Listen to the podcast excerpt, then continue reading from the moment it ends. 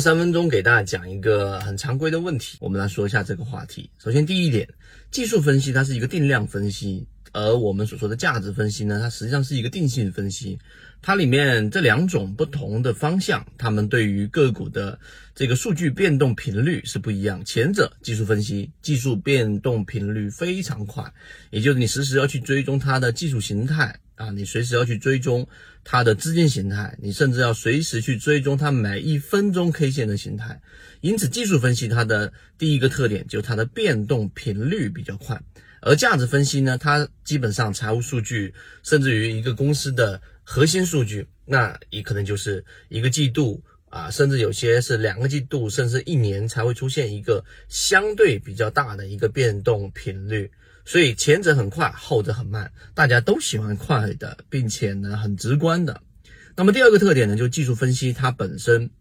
在分析过程当中呢，能够非常直观。也就是说，KDJ 出现这个信号，它买点，那这信号你一目了然，你不需要太多的思考。那技术分析里面出现买点，技术分析里面出现一个 B 点，技术分析里面出现一个我们所说的卖点，它几乎就是一个信号。啊，这种是最直观也是最简单的啊，这是技术分析。而价值分析呢，它需要带入一些数据，它需要去做一些我们在这一种财务数据上的理解，甚至你还要去了解一个上市公司它到底做的这个行业在前景上和它在这个行业当中的整个呃地位都要去了解，所以它呢又相比技术分析更模糊一些，更复杂一点。那我们都知道，人都是喜欢简单的东西，而我们的大脑也是更加倾向于去处理比较简单的数据，所以大部分人喜欢技术分析。而技术分析呢，它有它很多的弊端在里面，例如说，你压根不知道一只个股它到底是做什么的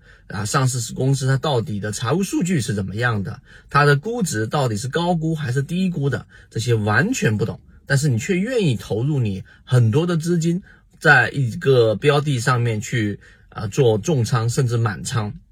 那这样子去做呢？呃，我们不能说哪一种模式特别的好，但是有一点我们可以确定，就是你如果在不考虑价值分析的情况之下去买一个标的，你有没有想过，你非常容易的踩到雷？这是第二个我们说的一个差异化。那当然，我们提出问题的最终目的是为了解决问题，所以我们做了工具箱。而今天我们也公布我们的工具箱的一个视频。我们正在尝试，然后呢，让我们所有想要去进入价值分析却迟迟进不去价值分析的这些我们的这一个核心的荣誉 VIP 荣誉 VIP 船员和我们的这一个高价师，那我们做的这个工具箱的目的就是第一步。啊，我们先不用从最复杂的开始，但是我们又不能啊永远停留在简单的技术分析上，所以呢，工具箱就应运而生了。我们的用工具箱里面的视频会教大家怎么样把数据做一个代入，啊，把一些数据用加减乘除代入之后，得出一个大部分。